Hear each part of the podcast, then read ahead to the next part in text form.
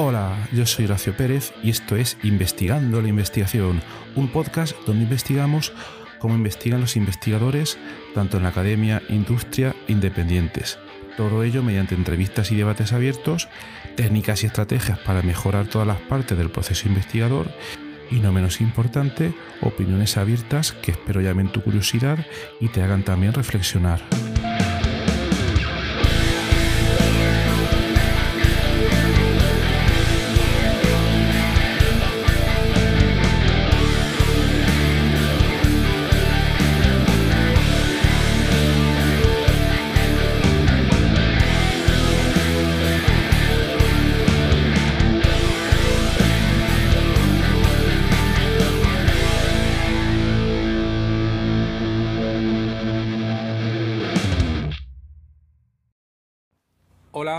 Hoy os traigo un capítulo grabado dentro del coche, en condiciones seguras, obviamente. Y bueno, ya he explicado en episodios previos del podcast cómo hago esta grabación. También he comentado que esta cuarta temporada del podcast sería un poco más experimental. Y entonces en el episodio de hoy estoy experimentando, bueno, lo de grabar en el coche no lo estoy experimentando porque ya lo he hecho algunas veces. Últimamente intento hacerlo menos porque me encuentro más cómodo cuando grabo los episodios en casa. Pero eh, últimamente estoy experimentando con grabar eh, los episodios con la aplicación de Anchor porque han incorporado un nuevo algoritmo de reducción de ruido que espero que funcione, luego lo escucharé que se supone que reduce de manera drástica eh, los niveles de ruido ambientales que tienes al realizar una grabación de este tipo, ¿no? Entonces, anteriormente yo he utilizado la aplicación de Auphonic, que es una barbaridad, es súper, súper eficiente, pero el problema que tiene, mm, todo parece que tiene que tener un problema, ¿no? Es que al realizar la grabación tienes que realizar una gran cantidad de pasos en el móvil, para poder eh, permitir que la aplicación de Auphonic limpie de ruido.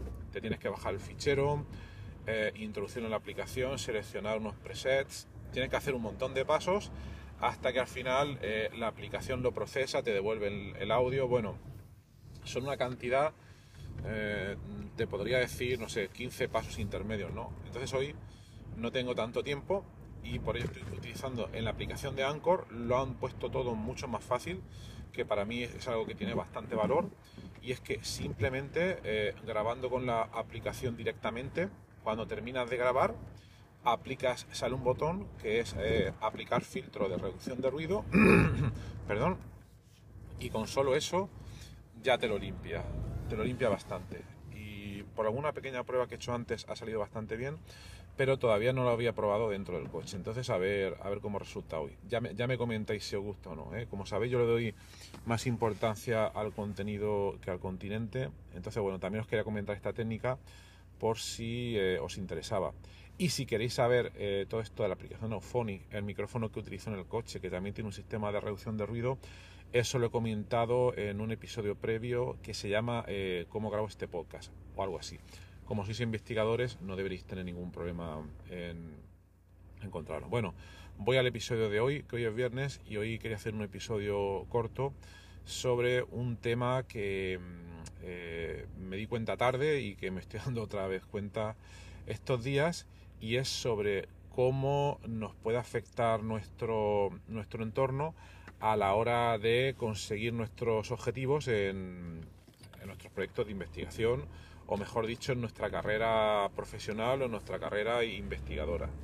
Bien, esto es muy general, entonces voy a explicarlo, voy a explicarlo mejor con un, con un ejemplo.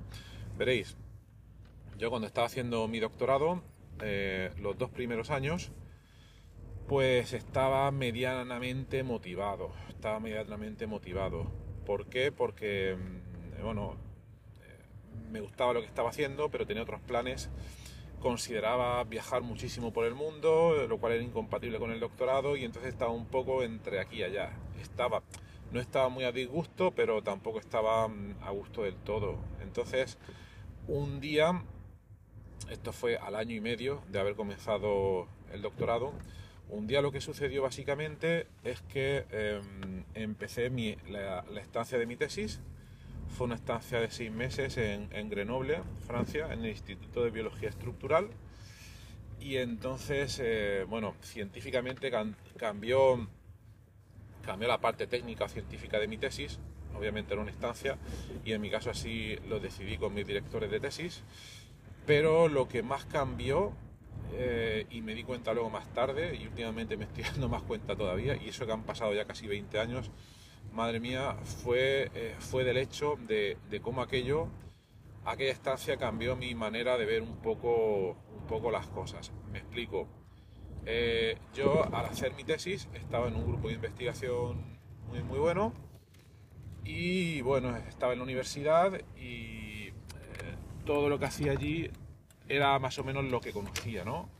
Mis directores de tesis, mis compañeros de tesis, la facultad y poco más digamos que era un ecosistema relativamente pequeño y, cerrado, ¿vale? Y yo cuando empecé, mm, poco antes de empezar esta estancia de mi tesis, pues no tenía realmente claro si quería seguir con la tesis o no, no porque no me gustara, sino porque sentía eh, esa necesidad de viajar, de, de ver mundo y todo este tipo de cosas. Entonces, cuando empecé la estancia de mi tesis, pues al ir a Francia, eh, el ambiente cambió radicalmente. Me encontré, pasé de básicamente estar en una cueva, es una analogía muy, muy rápida, no es una analogía despectiva, ¿eh?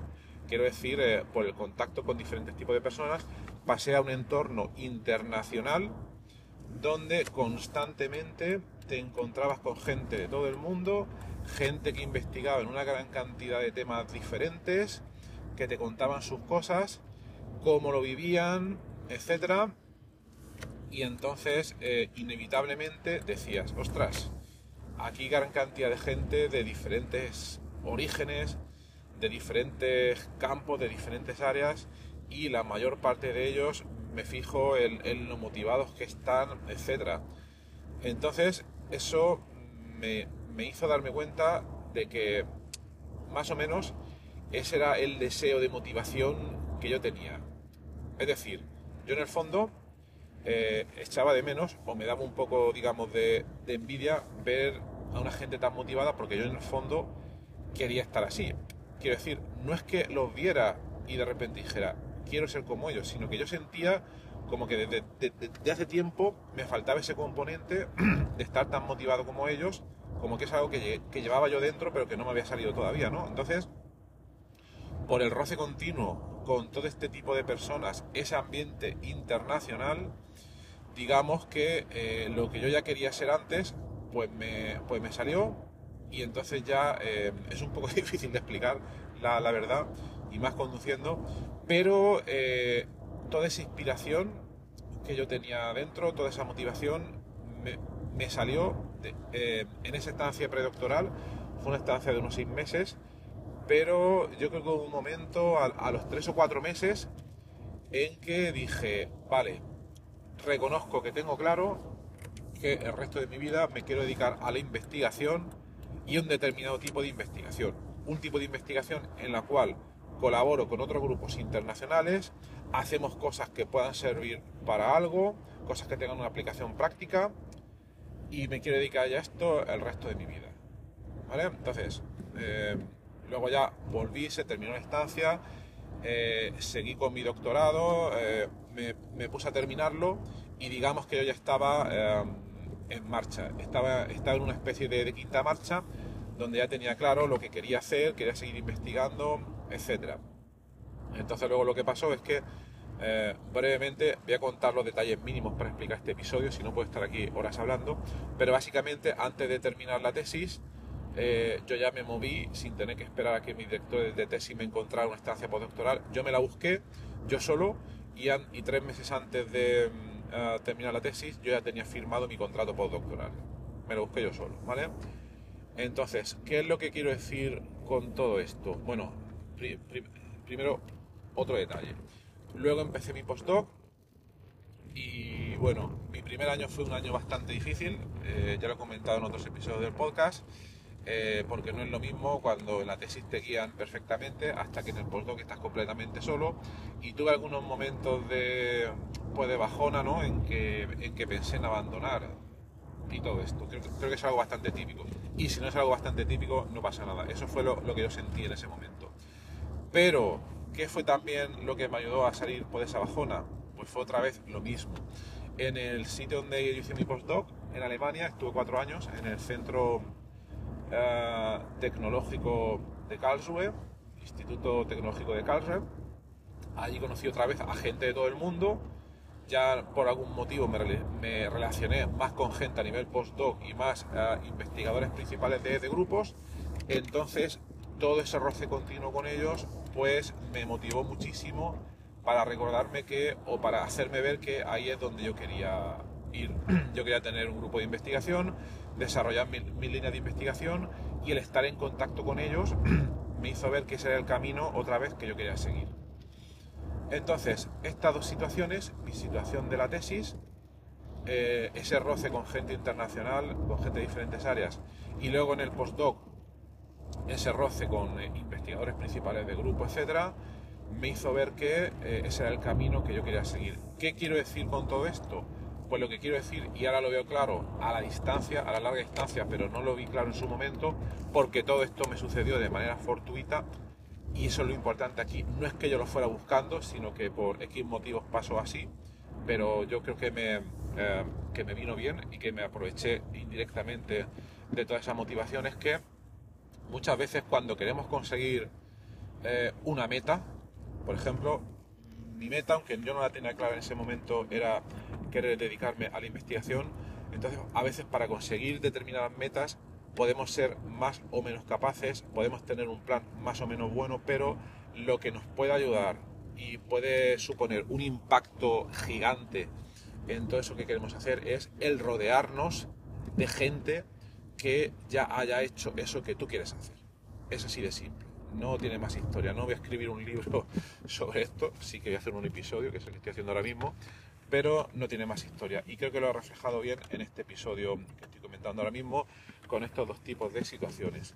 Si yo en ese momento de bajona hubiera estado en una cueva y no me hubiese relacionado con nadie más, pues probablemente, eh, te digo que casi seguro, hubiera abandonado. Pero al estar en contacto continuo con gente que estaba donde yo quería estar, pero unos pasos más adelante, eso me hizo ver la situación y decir, vale, ellos lo han conseguido, ellos están dos o tres pasos más allá de donde yo estoy ahora mismo, pero donde yo quiero estar, por tanto, toda esta gente me está motivando de manera indirecta a que yo lo consiga. Entonces, en la práctica, lo que a mí me sirvió, creo que le puede servir a mucha gente, a otra gente es posible que no le sirva, pero yo hablo, no trato de dar lecciones, solo de contar lo que me ha servido a mí. Es que el rodearnos de manera eh, eh, pasiva, en mi caso fue de manera pasiva, porque yo no, lo buscaba, ¿de acuerdo?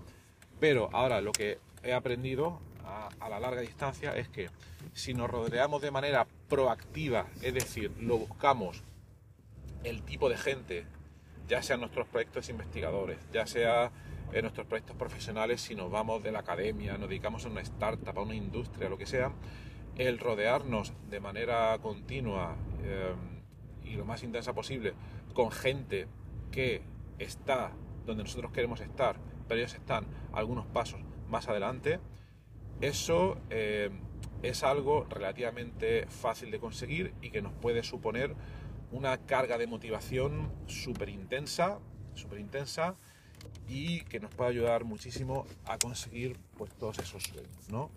Entonces, eh, manera de poder hacerlo, manera de poder conseguir de manera proactiva todos esos contactos, pues brevemente, porque quizás lo quiera comentar pues en otro episodio, hay muchos, pero uno de ellos es eh, buscar esa gente en tu entorno. Si estás en un instituto, eh, en un centro grande de investigación, pues lo que tienes que hacer es de vez en cuando pues salir de tu despacho, de tu entorno y conectar con ellos, rozarte con ese tipo de gente. Eso es uh, de modo presencial, pero de manera online también puedes eh, intentar involucrarte en redes sociales y seguir a gente con perfiles afines, con estos perfiles que estoy comentando. Otra manera puede ser eh, ir a congresos. Esta más complicada porque depende de fondos, etcétera. Ir a congresos y rodearte e interaccionar con todo este tipo de gente. Entonces, bueno, no me quiero extender más, creo que la idea es clara.